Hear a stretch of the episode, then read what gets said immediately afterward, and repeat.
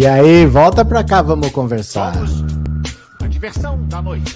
Segunda-feira, 15 de janeiro de 2024. Bora de novo, meu povo? Bora para mais uma? Porque olha só, eu vou precisar até da opinião de vocês. Porque o Lula faz muito tempo que quer se reaproximar dos setores evangélicos. E não é uma coisa simples, porque não é assim. Olha, deixa eu conversar com o pessoal evangélico, deixa eu transmitir qual que é o meu pensamento, vamos ver se a gente se reaproxima. Se fosse assim, era simples. Mas você não conversa diretamente com as pessoas. E as igrejas têm líderes, esses líderes decidem o que serve para a igreja ou não, e o Lula precisa negociar com líderes. Então, voltar a falar com setores evangélicos com quem o Lula já conversou, significa, em 2002, o Lula teve apoio do Edir Macedo, o Lula teve o apoio do R.R. Soares, o Lula teve o apoio do Silas Malafaia. Então, voltar a falar com esses evangélicos que são muito refratários hoje à administração do Lula e do PT, significa voltar a falar com esses líderes mais reacionários. O Lula é a favor de tentar se reconciliar com esses setores, a Janja é contra. Então, tudo tem os seus prós e tem os seus contra né? Porque você pode ser contra hoje, mas é um segmento da sociedade que não para de crescer. Como que você vai é, vencer eleições com um setor com o qual você não conversa que fica cada vez maior? No entanto, como que eu vou voltar a conversar com esses setores que me atacam tanto? Esse é um dilema que tem para resolver. Eu vou precisar da opinião de vocês aqui no WhatsApp, ó, no 14997790615. Você me manda uma mensagem de voz curta de 10 a 15 segundos, fala: Ó, oh, eu sou fulano, eu sou de tal lugar e eu acho isso. Faz uma mensagem curta de 10 a 15 segundos, porque quanto mais curtinha, mais mensagens dá para a gente ouvir.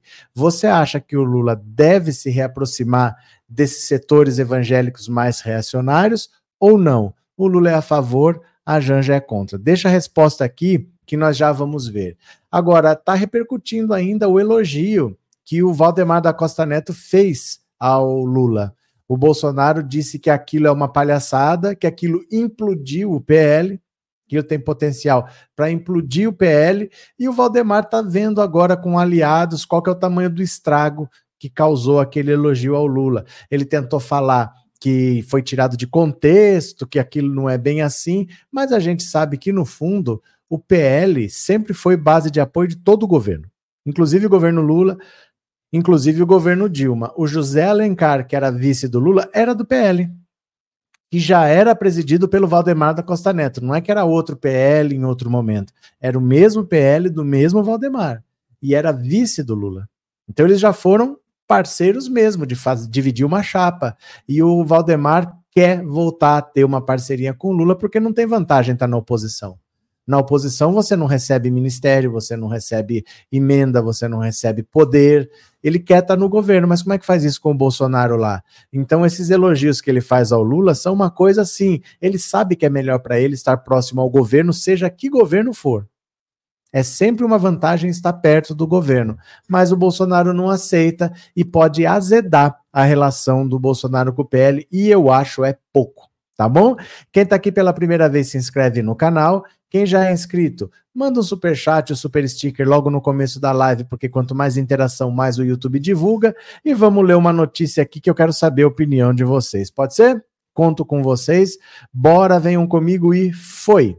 Bolsonaro diz que elogios de Valdemar, Neto, Valdemar da Costa Neto a Lula implodiram o PL. Ô, oh, meu Deus, eu fico muito triste de ver uma notícia dessa, meu Deus do céu. Eu fico muito triste. Deixa eu só mandar o vídeo aqui pro computador pelo WhatsApp, que nós já vamos ver o Bolsonaro revoltadinho dizendo que os elogios do Valdemar implodiram o PL. O ex-presidente Jair Bolsonaro criticou o líder do PL, Valdemar da Costa Neto, por ter elogiado a popularidade de Lula durante uma entrevista. Em conversa com apoiadores em Angra dos Reis, na região dos Lagos do Rio de Janeiro, o ex-mandatário falou em declarações absurdas que estariam implodindo o partido. Se continuar assim, você vai implodir o partido. Tem pessoa do partido dando declaração absurda como o Lula é extremamente popular. Manda ele vir tomar uma 51 na esquina, não vem o Lula não é popular, ele simplesmente teve a maior votação da história duas vezes seguidas. Ah, os 58 milhões de votos do primeiro turno superaram os 57 milhões de votos que o Bolsonaro teve no segundo turno de 2018. Então, o Bolsonaro tinha tido a maior votação da história. O Lula superou já no primeiro turno e superou de novo no segundo turno. Mas o Lula não é popular, o Bolsonaro é que está certo. Em entrevista ao O Diário, Valdemar da Costa Neto disse que Lula era uma figura extremamente popular e o comparou seu perfil ao de Bolsonaro. O Lula é um camarada do povo, é completamente diferente do Bolsonaro. E é um fenômeno ele chegar onde chegou. O José Alencar era vice-presidente, nós fizemos parte do governo. E Lula foi bem no governo também, elegeu a Dilma depois. Não tem comparação com o Bolsonaro. Primeiro, porque o Lula tem muito prestígio. Ele não tem o carisma que o Bolsonaro tem, não. Tem não, tem não. Mas tem popularidade, é conhecido por todos os brasileiros. O Bolsonaro não tem um mandato só. Isso aqui é que doeu, gente. O que dói não é o Valdemar falar que o Lula tem popularidade, que o Lula fez um bom governo. O que dói é colocar o Bolsonaro abaixo, é por isso que ele tá doidinho. A sua declaração viralizou e logo ele veio a público dizer que a sua fala foi tirada de contexto. Em postagem, reiterou sua lealdade a Bolsonaro. Estão me atacando usando uma fala minha sobre o Lula que está fora de contexto. A esses deixo um recado: que não tenham lealdade que não tem lealdade e fidelidade, tem vida curta na política. Sou leal ao Bolsonaro e fiel aos meus princípios. Quem me conhece sabe. Quem me conhece sabe, está fora de contexto. É o combo, né? Que a minha palavra não faz curva, escreveu Costa Neto em seu perfil no X, antigo Twitter. Então eu vou mostrar para vocês, primeiro, é, a frase que ele falou.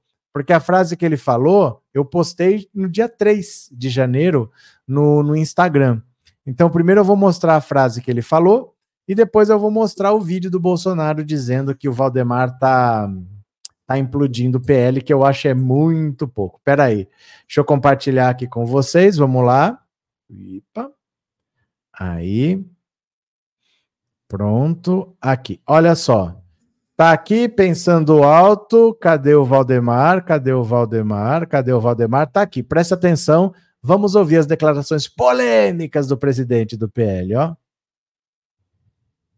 Cadê o volume? Cadê o volume, meu Deus? Pera lá. Pera lá, deixa eu fazer um negócio aqui. Pera aí. Deixa eu fazer um negócio aqui, só um segundo. Pera, pera, pera. Espera aí. Eu não sei qual é o caso aqui que não está saindo o som. Ué? Espera aí. Deixa eu alterar aqui. Você sabe que na vida nada é tão simples assim, mas tudo vai dar certo. Eu tenho dois perfis, eu tenho duas contas no Instagram e elas têm configurações diferentes, eu não sei porquê. Tem coisa que funciona numa que não funciona na outra, eu não sei qual é o caso. Mas pronto, eu já voltei por aqui, Vai dar tudo certo. Ó. Opa, aí. Venham para cá comigo. Ó. Tá aqui o Valdemar, ouçam. Ó. O Lula é um camarada do povo. O Lula é, é, é, completamente diferente. O Lula é completamente diferente do Bolsonaro. Completamente diferente. E é um fenômeno também, porque chegar onde ele chegou, em comparação com, com, com o Bolsonaro. Completamente diferente. Em que sentido? Primeiro, na, Primeiro, o Lula tem prestígio, popularidade. Ele é conhecido por todos brasileiros. O Lula é um camarada. Oh, meu Deus. Aí, O Valdemar, depois de falar isso, teve que se retratar, né? Teve que explicar com o famoso quem me conhece sabe. Aí olha o Bolsonaro aqui falando que ele está querendo implodir o partido. Dá uma olhada. Deixa eu ampliar aqui um pouquinho. Ó, dá uma olhada. Tudo na vida faça um, puxa um pouquinho para a vida familiar de cada um de nós. Né? Problemas tem. Semana tem um problema sério. Vou falar com quem? Ah, se continuar assim, vai implodir o partido. Pessoa do partido dando declaração absurda. É como o Lula é extremamente é, popular. Tá, manda ele tomar um, um 51 ali na esquina ali. Não vem. Fica atrás de você, entendeu? Não consegue nem ir na praia, ele fecha a praia, né? Aí ele. Zona, Eu ia falar besteira aqui. Depende da pessoa, até bacana, né? Com aquela, pô.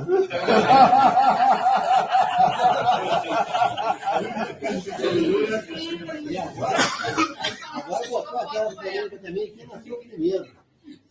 Nossa, aquilo ali rendeu muito. A relação que eu me conto, eu não posso partir para esse tipo de brincadeira, né? Que eu posso falar. Quem nasceu primeiro? Isso faz parte do humor nosso.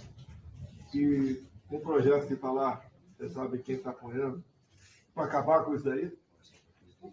Acabar com o humor no Brasil. Acabar com o humor do Brasil. Graça, quanta piada passou a ser crime no Brasil, tudo é. Fico imaginando se tivesse vivo o Costinha, que é mais velho, quando ele falava aquelas piadas da. O senhor toda, toda, é, você ria porque não era ruim. Olha, vou falar uma coisa para você. É triste ver esse tipo de gente que ainda fica em torno do Bolsonaro, rindo dessas coisas sem graças, porque o Bolsonaro é um cara que tentou a reeleição e não conseguiu, sendo que todo mundo que tentou conseguiu. Aí ele tentou dar um golpe de Estado e ele não conseguiu também.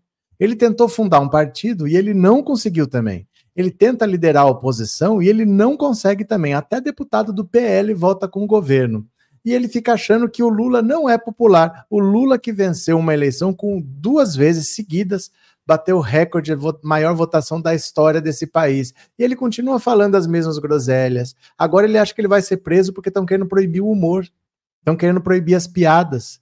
Então o, o Brasil está num projeto autoritário de proibir o humor. Imagina se o Costinha é, tivesse vivo hoje fazendo piada. Olha que, que coisa sem pé nem cabeça situação complicada dele. Ele tentou dar um golpe de Estado.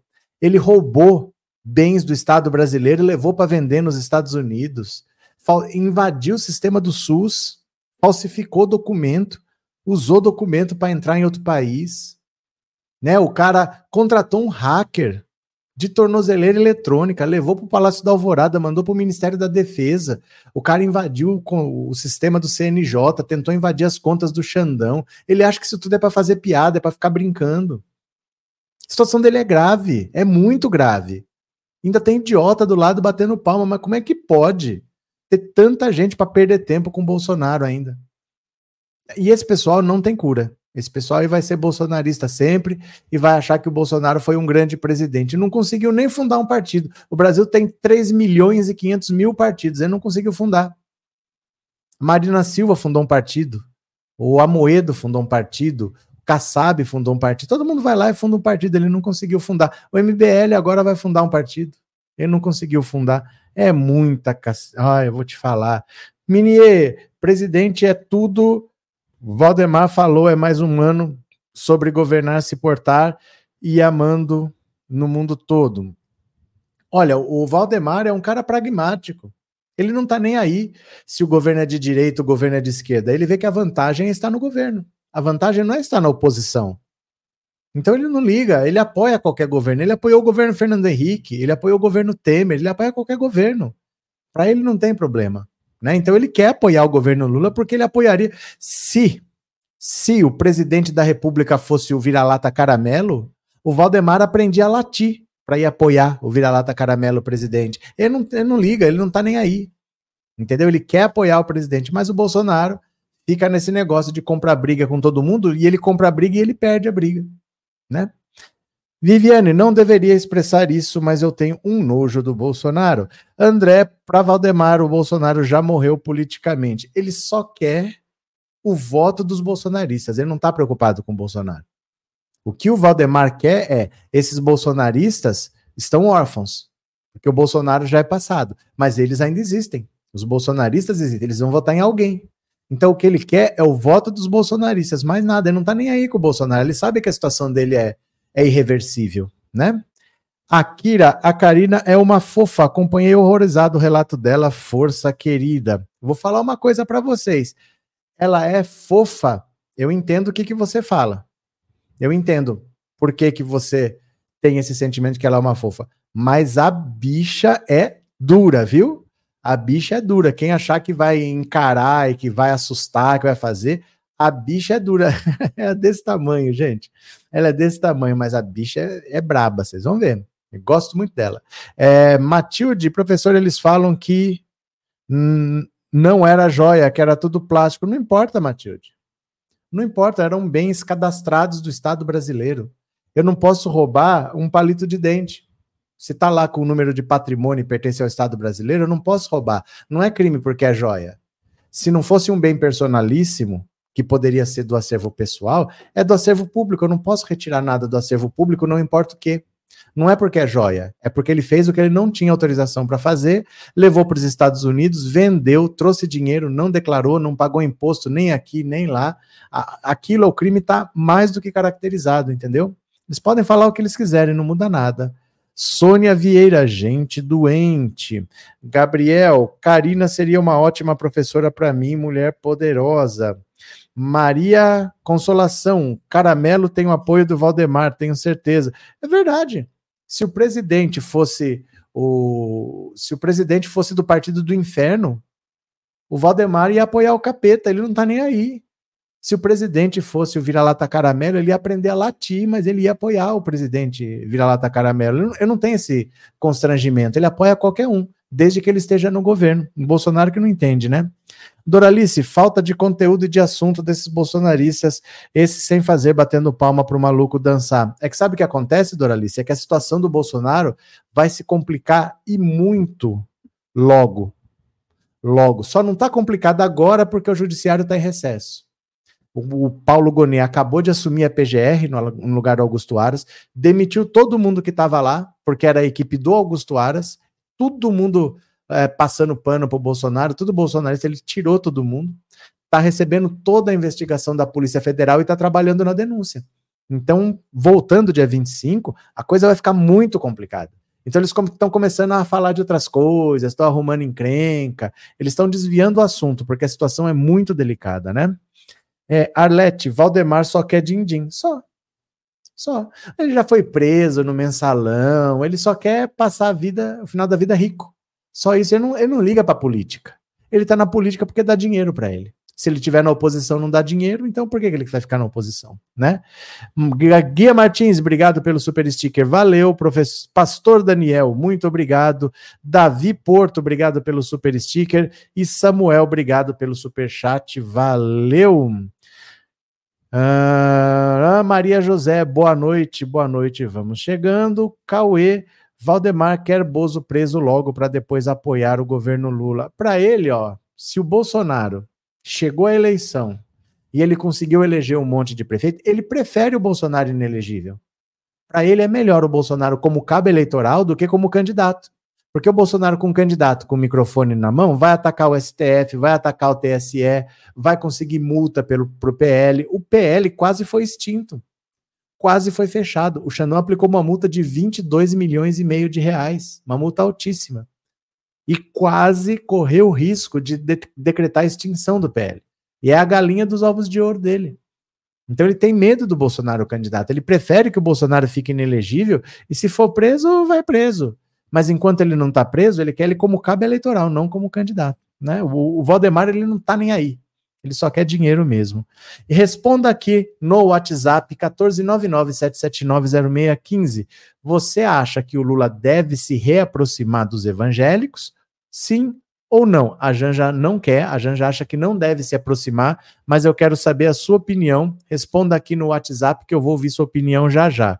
Vamos ver mais uma aqui, ó. Ó o Valdemar tentando agora colocar panos quentes em cima dessa confusão. Ó, Valdemar procura bolsonaristas para medir o estrago do elogio a Lula. Ele tá arrastando as asas pro Lula, gente. É isso.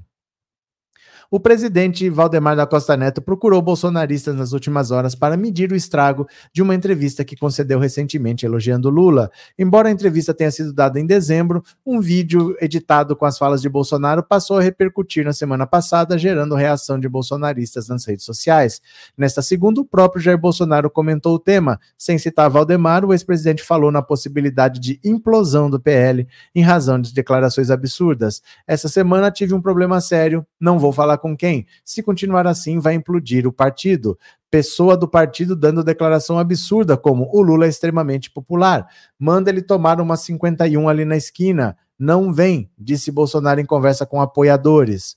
Após a repercussão negativa, Valdemar conversou por telefone com ao menos dois parlamentares da ala bolsonarista do PL, Magno Malta e Sóstenes Cavalcante. Segundo apurou a coluna, ambos avaliaram que o dirigente não errou propositadamente, mas sim em razão do histórico da legenda de ser governista em gestões do PT. O Valdemar errou por conta do histórico dele, de ser governista. Não foi intencionalmente. Ele precisa entender que hoje ele tem lado e que quando você tem lado, não elogia o adversário.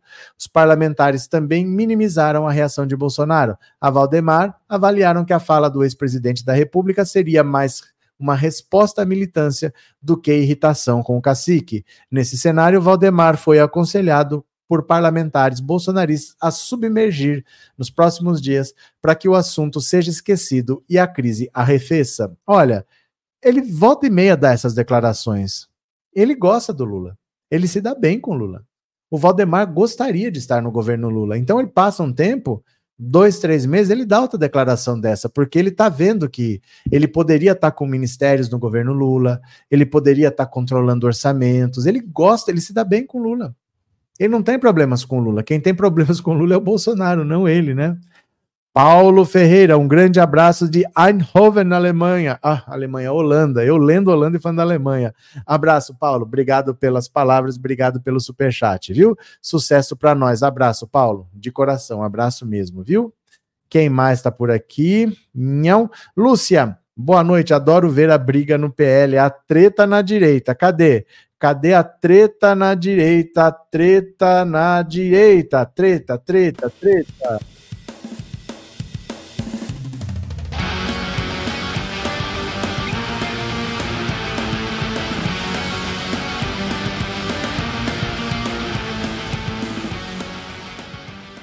Ó, treta na direita. O Valdemar tentando colocar panos quentes e os bolsonaristas querendo ver tudo arder. Cadê vocês? Tânia, hoje tem, hoje para mim os evangélicos, uma maioria é massa de manobra, por isso muito perigosa. Vamos melhor conversar, sim. A Deilda, eu acho que não deve se aproximar. É para responder no WhatsApp, viu? André, Valdemar foi na onda do Bolsonaro e tomou logo uma multa de 25 milhões do PL. O problema nem é esse.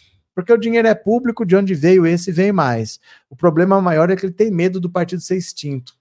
Porque o Bolsonaro, ele não fala qualquer besteira, ele fala coisas sérias, ele toma atitudes sérias, ele apareceu com um relatório das Forças Armadas lá que dizem que foi escrito pelo hacker, ele comete umas coisas meio graves. O Valdemar tem muito medo de perder o partido, que é a galinha dos ovos de ouro, né? Vera, não tem como criar partido fascista, por isso o ladrão de joias não conseguiu criar partido. Tiago, os bolsonaristas estão atacando o governo com fake news de inflação de alimentos. Gente, é oposição é oposição, sempre vai ter oposição atacando. Isso daí faz parte do jogo, né? A gente vai fazer o quê? É, José Hildo, e o Valdemar criticou o Moro também sobre o Lula. Nham, nham. É, sou assim, a Janja é a melhor coisa que aconteceu na esquerda nos últimos tempos e ela não abaixa a cabeça para religiosos. Minha esperança ainda não morreu de ver esses pilantras evangélicos presos.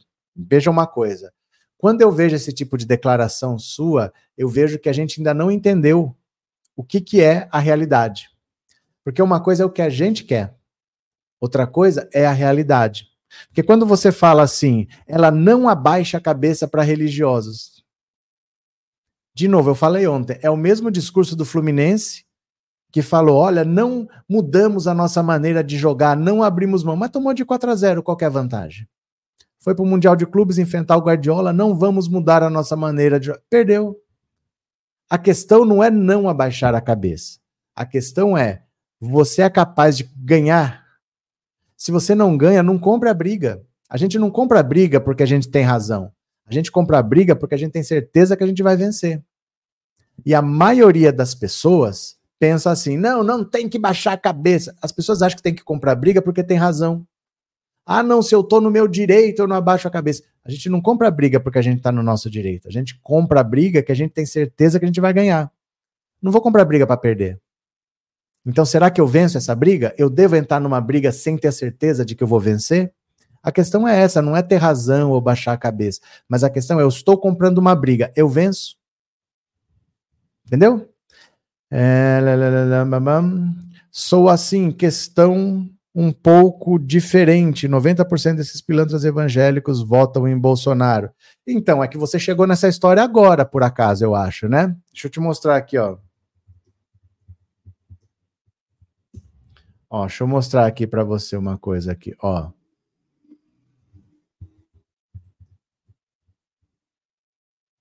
Só um segundo. Estou preparando as coisas aqui, ó. ó. Ó, mostrar aqui umas coisas para você. Às vezes, gente, a gente chega na história achando que a gente sabe de tudo, mas aconteceram coisas antes. Por exemplo, olha aqui quem é que está pedindo votos para Lula aqui, ó. Olha aqui quem é que está pedindo votos para Lula, ó. Conhece esse senhor do bigode? Conhece esse senhor do bigode? Ó.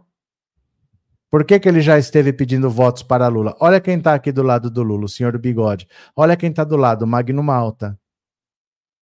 Entendeu? Olha aqui, olha.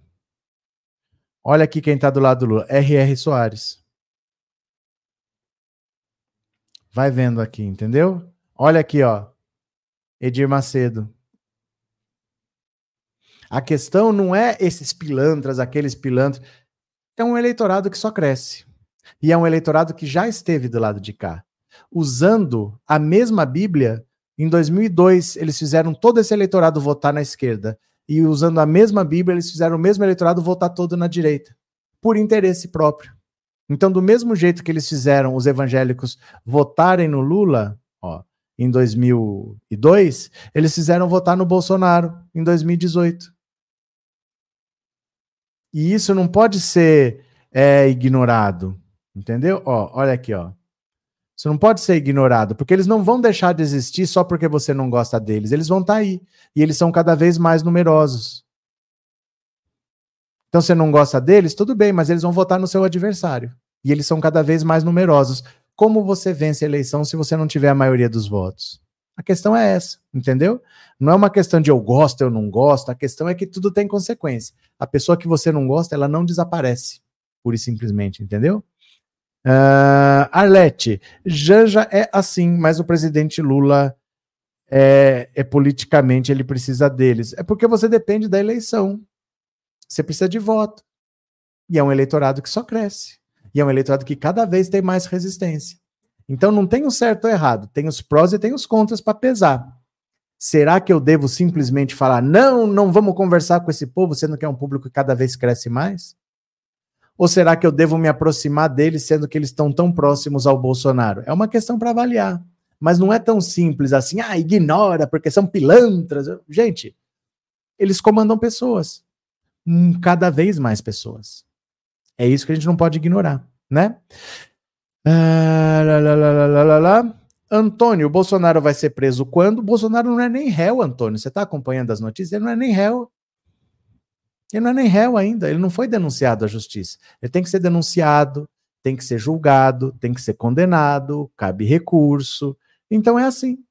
Não foi não é nem réu ainda. Vocês estão acompanhando que ele não é nem réu? Ele é só um investigado, né? Então continuemos. Bora, bora para mais uma e depois dessa eu vou ouvir a sua opinião no WhatsApp, certo? Venham aqui comigo. Opa, olha. Janja segue como obstáculo para Lula se reaproximar de pastores. Olha só, olha só, olha só. Passados quase 15 meses da eleição de 2022, a primeira-dama Janja segue como principal obstáculo de Lula se reaproximar de lideranças evangélicas de direita. Defendem a reaproximação com os evangélicos, por exemplo, os ministros Paulo Pimenta, Jorge Messias, Alexandre Padilha e petistas influentes como Edinho Silva e José Dirceu. Janja segue repetindo a argumentação que conseguiu fazer prevalecer na campanha de 2022 de que Lula e o governo saem perdendo se relacionando com pastores conservadores e que eles nunca serão aliados confiáveis. O ministro Paulo Pimenta entrou em contato com Metrópolis e negou que haja qualquer obstáculo no governo em relação aos pastores. Pimenta nega veementemente o conteúdo dessa nota, afirmando que a primeira-dama nunca criou nenhum tipo de obstáculo para a interlocução com o segmento evangélico. Isso aqui é uma atualização que veio depois, né? Mais uma aqui. Em nota coluna, a primeira-dama negou de maneira veemente o teor da reportagem. Janja afirmou que são infundadas as informações de que ela seria obstáculo na aproximação do presidente Lula com pastores conservadores. O presidente Lula dialoga com todas e todos que deseja, tendo um histórico de diálogo e boas relações com os evangélicos. Desde a campanha em 2022, eu incentivo encontros com os evangélicos, como foi o caso do encontro ocorrido em São Gonçalo em setembro daquele ano. A primeira-dama disse que durante o primeiro ano desse mandato, ela seguiu estimulando o diálogo e a troca com evangélicos e evangélicas de diferentes perfis denominações religiosas e espectros políticos, incluindo pastores, parlamentares e artistas. Prosseguiu Janja: sigo aberta e incentivando o diálogo com todas e todos pela reconstrução do nosso país. Certo? Então, assim, o Guilherme Amado disse que a Janja não quer que o Lula se reaproxime. A Janja escreveu para ele dizendo que não é verdade. Mas, se fosse verdade, ela também não admitiria. Né? Publicamente, ninguém vai admitir. O fato é, o Lula já esteve muito próximo dos evangélicos. Olha o Lula aqui, ó ao lado de Silas Malafaia, ao lado de Magno Malta, todo mundo fazendo beijamão. Ó o Lula aqui, ó, do lado de Edir Macedo, do lado de R.R. Soares. Esse pessoal já esteve ao lado de Lula, já apoiou o governo Lula, já pediu votos para o governo Lula, e hoje esse pessoal se bandeou para uma ala extremamente reacionária. E eu vou dizer para vocês: os evangélicos apoiaram muito a ditadura militar. Eles achavam que só os militares para moralizar o país, que se deixasse solto virava uma bagunça. A hora que acabou a ditadura, eles reclamaram muito, falaram que não era possível, que agora ia virar tudo uma libertinagem, que o Brasil estava acabado. Eles apoiaram a ditadura militar que matou, torturou. Então não é muito estranho eles serem reacionários assim. Né? Eles não são. A religião, religiões em geral, elas não são democráticas elas têm dogmas que você tem que aceitar. Ah, e a minha não é assim. Não falei da sua, tô falando de maneira geral. Nessas religiões, elas não costumam ser democráticas. E as pessoas que têm perfil religioso, normalmente são pessoas que também têm o perfil militar, de obedecer sem questionar. É muito comum essa ligação entre militares e religiosos, porque eles têm essa predisposição para aceitar sem questionar. Regina, presenteei com uma assinatura do canal Pensando Alto. Valeu, Regina. Uma pessoa vai se tornar membro do canal porque você comprou uma assinatura. Obrigado de coração, viu? Paulo Santos, ainda bem que o voto foi dado ao Lula e não para a Janja. Fátima, só faltou o padre Pokémon. Ele não sumiu, né? Não sei por onde tá também. Seila, Bolsonaro acha que para ser popular tem que ser vulgar como ele. É verdade. É verdade, ele tem essa interpretação que ser popular é fazer as baixarias que ele faz. Você tem razão, sim. Uh, Marli, nossa, hoje seu corretor te traiu. Por quê? O que, que aconteceu? Ainda bem que foi o corretor, hein? Sheila, Bolsonaro é o bobo da corte sem graça nenhuma. Maria Carolina, Lula tem tem que se aproximar de todos os segmentos da sociedade, são eleitores. É porque assim, gente, quem não tem perfil político, eu mesmo acho que eu não tenho. Eu não tenho estômago para ficar conversando com tudo isso. Às vezes as pessoas me perguntam: ah, por que você não faz um podcast? Não. Não, eu não vou levar pessoa de direita para conversar só para dar audiência. Eu não vou levar uma pessoa que eu não ache legal para conversar só porque precisa ter gente lá para dar número. Eu não tenho estômago para isso. Mas eu não estou na política. Quem está na política não pode pensar assim, porque quando você precisa do apoio, você não pode falar, não, eu quero apoio só desses. e eu vou entregar todos os outros para o meu adversário. Então é complicado, né? Uh, Fátima, boa noite, Mônica. E quem mais? Tânia, o senhor só disse verdades, me lembro do Figueiredo, época terrível. Então, eu vou ouvir a opinião de vocês então no WhatsApp, tá? Eu quero saber, vocês acham que o Lula deve se aproximar dos evangélicos ou você acha que não, que não é para se reaproximar eles lá e eu cá? O que, que vocês acham? Pera lá. Uh, uh. O que, que vocês acham? Sim ou não? O WhatsApp, o WhatsApp, quero ouvir a sua opinião.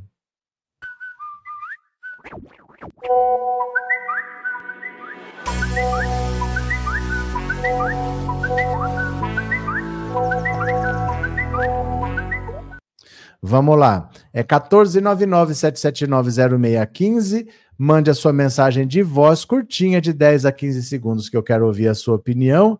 Vamos lá? Fala que eu te escuto e bora. O que, que você acha? Professor, Oi. a maioria dos evangélicos tem a nossa antipatia, sabemos disso. Mas são milhões e esses milhões têm que vir para o nosso time, para o time do Lula, para apoiar o país. Valeu, obrigado. Boa noite, professor. Sou de Lagoa Santa, Minas Gerais. O Lula tem mais é que aproximar de todos que são eleitores, independente se é evangélico ou não. Valeu, obrigado. Boa noite, professor Roberto. Boa noite, pessoal. Eu acho que deve aproximar com cautela, não com fanatismo. Porque o Lula é o Lula, né, gente? Ele vai aproximar com jeitinho. Valeu. Boa noite, professor. Aqui é Mauro de Barueri. Fala, Mauro. Com certeza, o Lula tem que se aproximar assim, porque voto é voto. Com um, um voto dos, dos evangélicos, podemos ganhar a eleição de novo.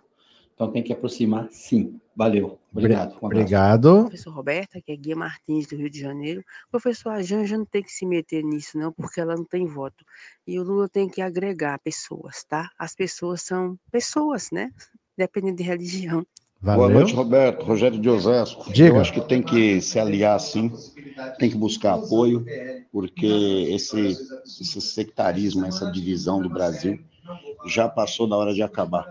A gente tem que ficar unido. Obrigado. Professor Cosme, Rio de Janeiro. Diga, Boa noite. Cosme.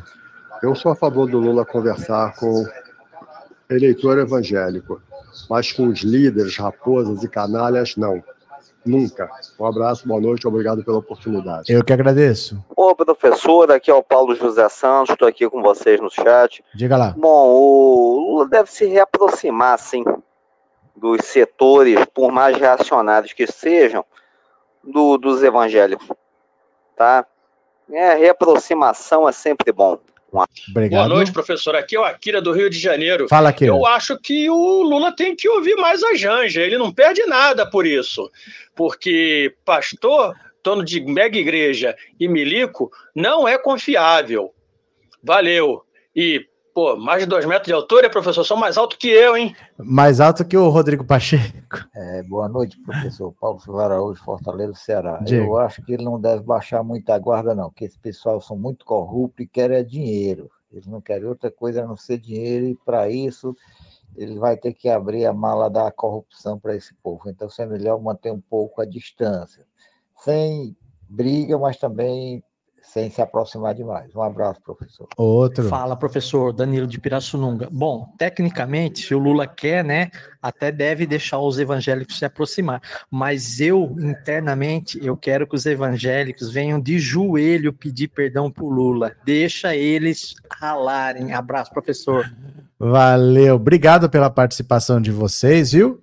Obrigado de coração. Não dá para ouvir tudo porque vai ouvindo e continua chegando, mas eu gosto muito da participação de vocês. Muito obrigado. Deixa eu ver o que vocês estão falando. É, Everildo, o hacker estava de tornozeleira, não tem um limite de quilômetros que ele pode circular? Claro que tem. Claro que tem. Por isso que ele está preso agora.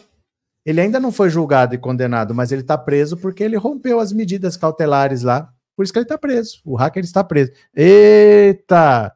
Eita! Pera aí, volta. A travadinha.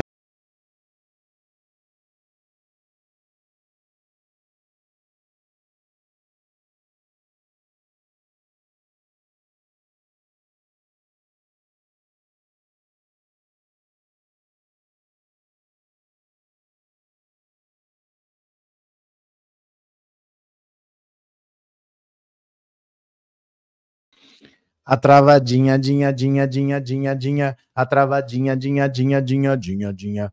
Tem, tem um limite, sim. Por isso que ele está preso. Porque ele não respeitou as regras. Ele foi parar lá em Brasília, ele não poderia ter ido. Então, por isso que ele está preso. Ele não foi julgado e condenado ainda. É porque ele perdeu o benefício, né? Ah, lá, lá, lá, lá, lá, Boa noite, Arlete Mariano. Boa noite, Marlene. É, um bonde chamado Cretina, like deixado. Muito obrigado. Socorro, Malafaia não dá. Esses e outros têm que ficar de fora sem diálogo. Aí você está falando o seguinte, Bolsonaro, toma esses votos aqui para você. Gente, vocês têm que botar na cabeça de você que a pessoa que você não gosta não desaparece. Vou dar um exemplo muito simples para vocês. Vocês lembram ah, o Temer é golpista. Será que sem o Temer a Dilma teria sido reeleita? Porque foi por isso aqui a eleição. Foi por isso aqui. Você acha que se não fizesse uma aliança com o MDB, o MDB ia desaparecer? Ia fazer uma aliança com o, o Aécio, ia fazer uma aliança com o PSDB. Talvez a Dilma não tivesse nem sido reeleita. Vocês pensam nisso? A pessoa, quando você não gosta, ela não desaparece. Ela vai para o seu adversário. Então você quer levar 45% do Brasil e falar: Ó, oh, Bolsonaro, isso aqui já é de vocês, eu não quero mais isso daí. Tem que pensar nisso. A pessoa que você não gosta, ela não desaparece, ela vai para o seu adversário, né?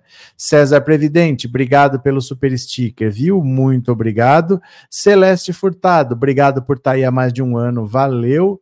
Pronto. Vamos ler mais uma, meu povo. Eu vou compartilhar a tela, vem aqui comigo. Bora, bora, bora, vem aqui comigo. Ó, ó fraude, é, fraudar eleição pode ser crime contra o Estado, diz Lewandowski. O Lewandowski já chegou com as duas portas, com os dois pés na porta, falando: fraudar eleição pode ser crime contra o Estado. Bicho pegou!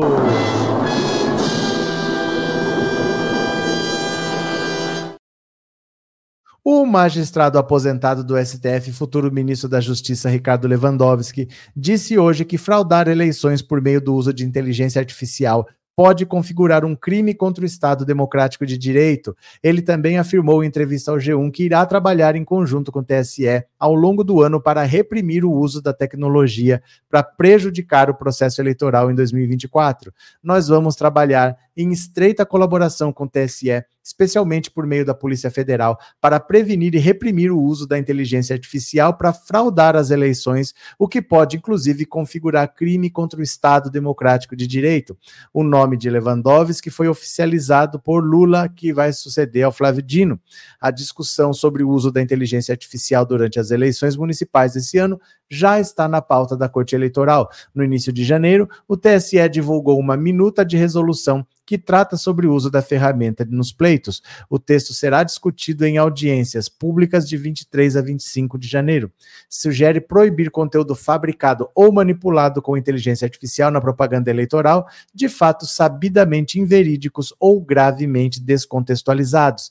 A fabricação ou manipulação de conteúdo político eleitoral mencionado nesse artigo refere-se à criação ou à edição de conteúdo sintético que ultrapasse ajustes destinados à melhoria da qualidade da imagem ou do som. Segundo o texto, propagandas eleitorais que utilizarem tecnologias digitais para criar, substituir, omitir, mesclar, alterar a velocidade ou sobrepor imagens e sons deverão conter um aviso ao público com informação de que o conteúdo foi alterado. Olha, a discussão toda é pelo seguinte: a inteligência artificial hoje te permite fazer qualquer coisa. Então você fala assim: é, eu quero uma frase do Lula falando que ele odeia nordestino. Você consegue pegar um vídeo do Lula real, pegar a voz do Lula real, colocar o texto que você quiser na voz do Lula e o vídeo vai falar exatamente aquele texto que você disse. Você não tem como saber se ele disse ou se ele não disse. Então você pode ter uma disseminação de mentiras. Olha, mas está aqui, olha a pessoa falando e aquele vídeo pode ser qualquer coisa. Então, o Alexandre de Moraes já tinha falado: inteligência artificial pode ser usada, mas quem usar para mentir tem a candidatura caçada e fica inelegível por oito anos. Então, você não pode usar a inteligência artificial para enganar as pessoas. Você tem que usar para esclarecer e não para enganar. E o Lewandowski está indo além. Ele está falando isso vai ser considerado crime contra o Estado democrático de direito. Não vai ser simplesmente perder o mandato, aí vai para cadeia. quem usar a inteligência artificial para mentir pode ir para cadeia, porque vai estar tá cometendo um crime contra o Estado democrático de direito. É como se estivesse tentando dar um golpe de Estado. Fraudar uma eleição é como se você estivesse tentando dar um golpe de Estado. Que tal? Leão, leão, leão, leão, leão, leão, leão. Mauro Albino, Valdemar da Costa Neto, lambendo Bolsonaro. Ele tá lambendo Lula, na verdade, né? Ele tá lambendo Lula, porque ele já apoiou o Lula, ele se deu bem com o Lula, ele quer continuar apoiando o Lula e o Bolsonaro atrapalha. Cris, é o professor quem concede Wallace. O que aconteceu? Concedo o quê? Mônica, legal, Wallace, agora você é moderador. Ai, ai, ai, Isis. Eu preciso quem mais está por aqui, que vocês só estão batendo papo entre vocês. É, Dalva, o Temer deu o presente para o Brasil, Alexandre de Moraes. Você vê como os caminhos são tortuosos, né? Pronto. Jo... Jason, a Dilma conseguiu ser reeleita, o tonto do Bolsonaro não. A Dilma não é que ela conseguiu ser reeleita, a Dilma criticadíssima. Criticadíssima, porque teve aquela história do não é pelos 20 centavos.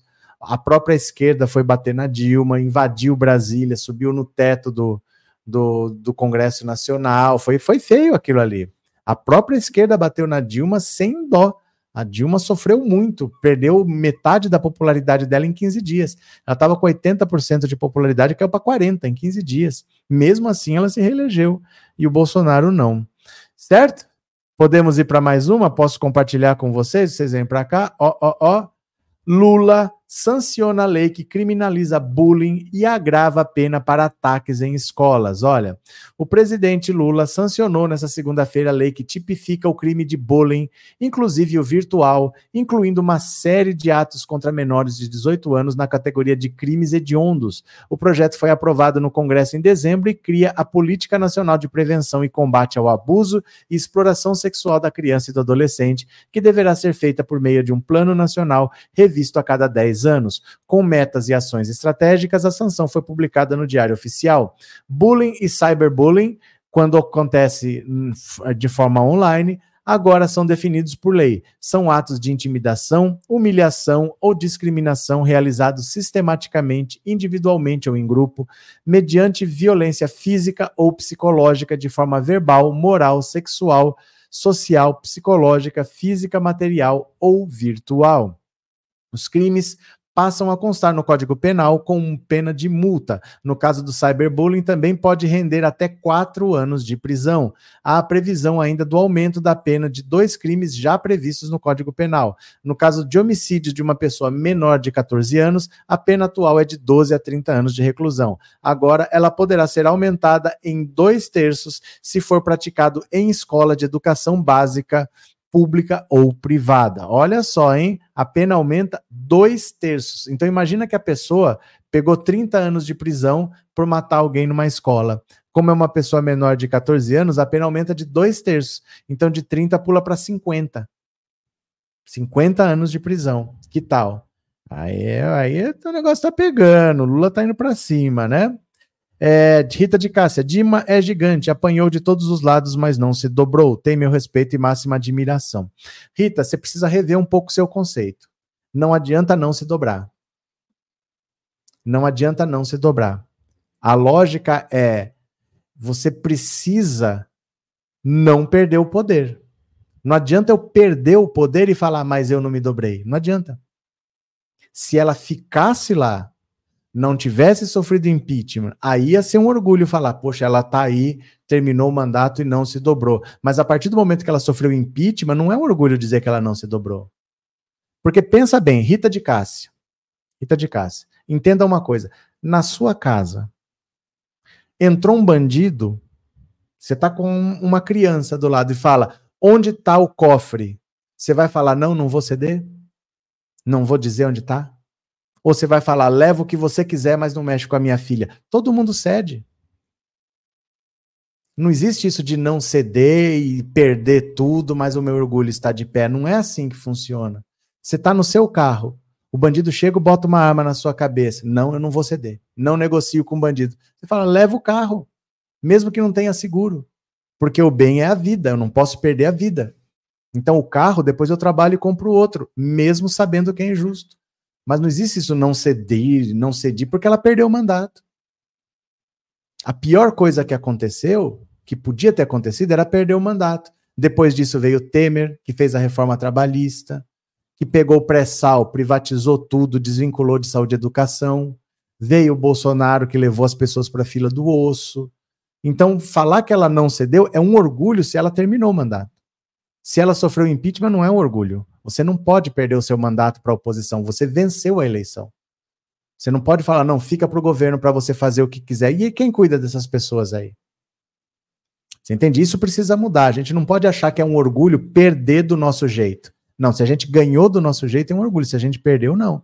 Tinha que ter cedido. Ah, mas vai, vai fazer o quê? Vai entregar o governo para as ratazanas? Vai entregar o governo para a raposa? Não pode entregar o governo para a raposa. Não podia ter chegado onde chegou. Na política, a gente tem que saber dialogar. O Lula não sofre impeachment, garanto para você. E são as mesmas pessoas, o Congresso é o mesmo. Entendeu? Ele, ele, ele conversa, ele traz para cá, ele não deixa chegar lá. Ele não deixa chegar nessa de que ou, ou faz o que a gente quer ou sai. Ele não deixa chegar nesse ponto. Porque ele sabe que ele não pode entregar o governo para a direita, ele sabe o que a direita faz. Entendeu? Ah. Rita de Cássia, não foi esse o sentido que eu pensei, foi no sentido de não sucumbir, mas ela sucumbiu, ela sofreu impeachment. Você ainda não entendeu o que você falou. Ela sofreu impeachment, como que ela não sucumbiu? Aconteceu com ela a pior coisa que poderia ter acontecido. Aconteceu o pior. Ela sucumbiu. Você está pensando no orgulho de quem fala, eu não me submeti, eu não negociei. Se venceu, isso é um orgulho, mas se você perdeu, ela sofreu impeachment. Isso não é um orgulho quando você perde. É, de novo, eu, vou, eu, eu uso esse exemplo para simplificar, não é implicância com o Fluminense. É que eu não posso falar, eu não abri mão da minha maneira de jogar e perdi de 4 a 0. Se eu ganhei o jogo, tudo bem, mas se eu perdi, tinha que ter aberto mão da maneira de jogar, então, para não tomar uma goleada, né? É isso. É, é, Moura, as mulheres daqui são brabas igual a Cirina Lata. Um bonde chamado Cretina. Sempre um prazer seguir suas pragmáticas opiniões. Muito obrigado, Celso de Lucerna. Muito obrigado. Rogério, morreu atirando, mas morreu. É, não adianta morrer com a razão. Não adianta morrer com a razão. Eu morri, mas eu estava com a razão, mas, mas morreu. Entendeu? Não adianta morrer com a razão. Você não pode morrer. E o que pior podia acontecer era o impeachment. Aconteceu. Não podia ter acontecido. O Lula não teria sido preso se a Dilma não tivesse sofrido impeachment. É tudo parte do mesmo processo. Veio o impeachment, veio a prisão do Lula, vem o governo Temer que destruiu o trabalhador. O pessoal tá aí, ó, tudo entregando iFood dirigindo Uber sem férias, sem aposentadoria, sem nada. É o que pior podia ter acontecido. Isso não é um orgulho. Não é orgulho. Se tivesse vencido, seria um orgulho. Venci e venci do meu jeito. Aí sim, mas eu perdi do meu jeito, não existe. Entendeu? É, Sandra, obrigado pelo super sticker. Valeu, muito obrigado, viu? Pronto. O importante, gente, é que assim, é, aquele cara lá precisa comer. Não adianta aquele cara passar fome e eu ter orgulho de falar, ah, mas eu não abri mão dos meus princípios. É, mas o cara tá passando fome, e agora? Porque tudo isso que veio depois é consequência do impeachment. Não podia ter acontecido o impeachment. Não é um orgulho falar a Dilma não negociou com eles, mas, mas sofreu impeachment. Se ela tivesse ficado e não cedeu, aí sim, Paulo. A Dilma não cedeu e terminou o mandato e fez do jeito. Mas se ela sofreu impeachment, isso não é um orgulho. Isso não é um orgulho. Perder do meu jeito não é um orgulho. Tinha que ter ficado lá. Porque tudo que aconteceu depois começou ali, né? Hudson, boa noite a todos, deixando meu like, valeu, meu caro. Moura, a vida do informal é uma lástima, uma tristeza, sem futuro, sem garantias. Eu vou falar, aposentadoria acabou. Porque hoje só empresas grandes mesmo estão contratando por carteira assinada. As pessoas não vão se aposentar. Como é que eu vou trabalhar 40 anos de carteira assinada para ter direito à aposentadoria? Porque você 40 anos de contribuição, quer dizer, se eu fiquei períodos aqui no meio sem contribuir, isso aumenta. Um pedreiro, por exemplo, que trabalha por empreitada. Ele trabalha cinco, seis meses, aí ele fica três, quatro meses parado, depois ele trabalha cinco, seis meses. Quando é que ele vai juntar 40 anos? Não vai juntar, as pessoas não vão mais se aposentar. Não podia ter acontecido um governo como o do Michel Temer ali. Não podia, isso acabou com, com a vida do trabalhador. O trabalhador não vai mais se aposentar, né? É, é triste o que aconteceu, mas vamos lá. Ah. É, Tânia, adoro suas reflexões. Hoje sou outra pessoa, posso conversar com segurança sobre assuntos importantes. Suas lives são excelentes. Obrigado, Tânia. Valeu. Qual o nome do canal? Pensando Alto. Pensando Alto. Bora, continuemos, continuemos. Lula mandou o ministro Márcio Macedo dar explicação sobre viagens para carnaval fora de época. Não adianta explicar o inexplicável, né, gente? Como é que vai explicar isso aqui? Com dinheiro público? Não tem o que explicar. O presidente Lula determinou que o ministro da Secretaria-Geral da República, Márcio Macedo, se apresentasse diretamente à imprensa para prestar esclarecimentos sobre as viagens custeadas pelo governo de três assessores de sua pasta para Aracaju no período de realização do pré-Caju, carnaval fora de época. De acordo com aliados, Lula avaliou que divulgar apenas uma nota, como vinha sendo discutido, não seria suficiente. Macedo procurou o presidente para tratar da denúncia. Ao fim da conversa, o presidente pediu para auxiliar prestar esclarecimentos pessoalmente. Na tarde de quinta-feira, Macedo deu uma rápida entrevista coletiva no Palácio do Planalto, em que afirmou que houve um erro formal e de procedimento.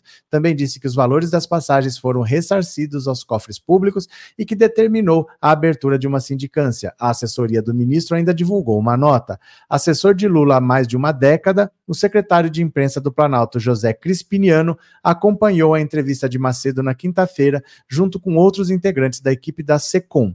É, o caso também repercutiu negativamente entre auxiliares palacianos que avaliaram que a revelação trouxe desgastes à imagem do ministro, mas que o episódio por si só não é suficiente para abalar sua permanência no cargo.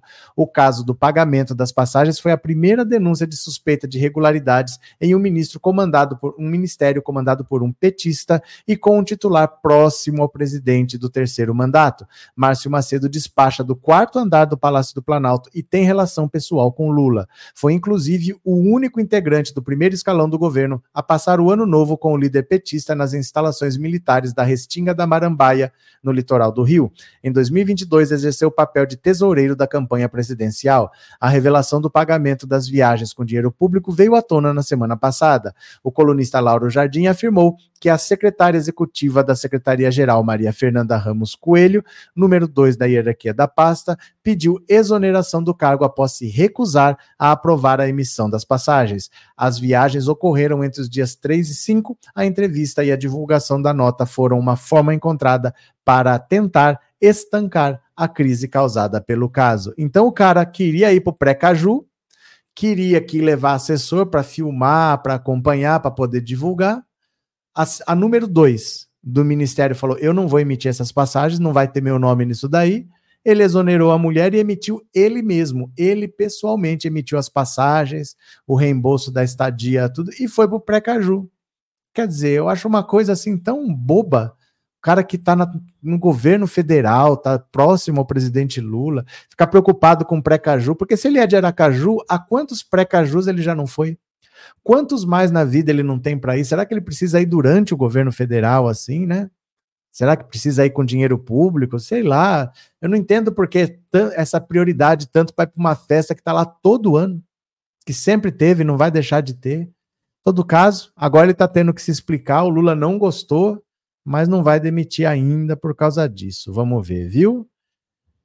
Deixa eu ver aqui quem colaborou com o canal no Pix. Se você mandou um Pix, eu vou ler o seu nomezinho agora. Bora, Pix, Pix, Pix, Pix, Pix.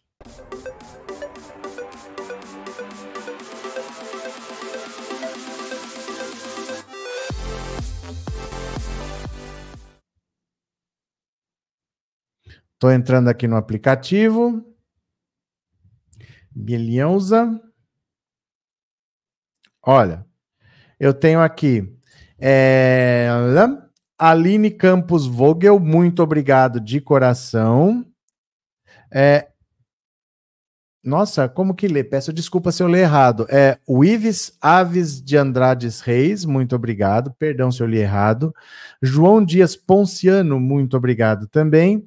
É, Francilene de Jesus Dias, muito obrigado. E José Maricelmo Alves, muito obrigado. Foram esses que colaboraram com o canal. Agora vocês vêm comigo para fazer o resumo do dia? Será que dá para ir? Vamos fazer o resumo do dia, resumo do dia, resumo do dia? Pode ser? Vocês vêm comigo? A live vai aparecer na tela, você clica. Pode ser? Então bora, resumo do dia, resumo do dia e foi. Obrigado, povo. Valeu!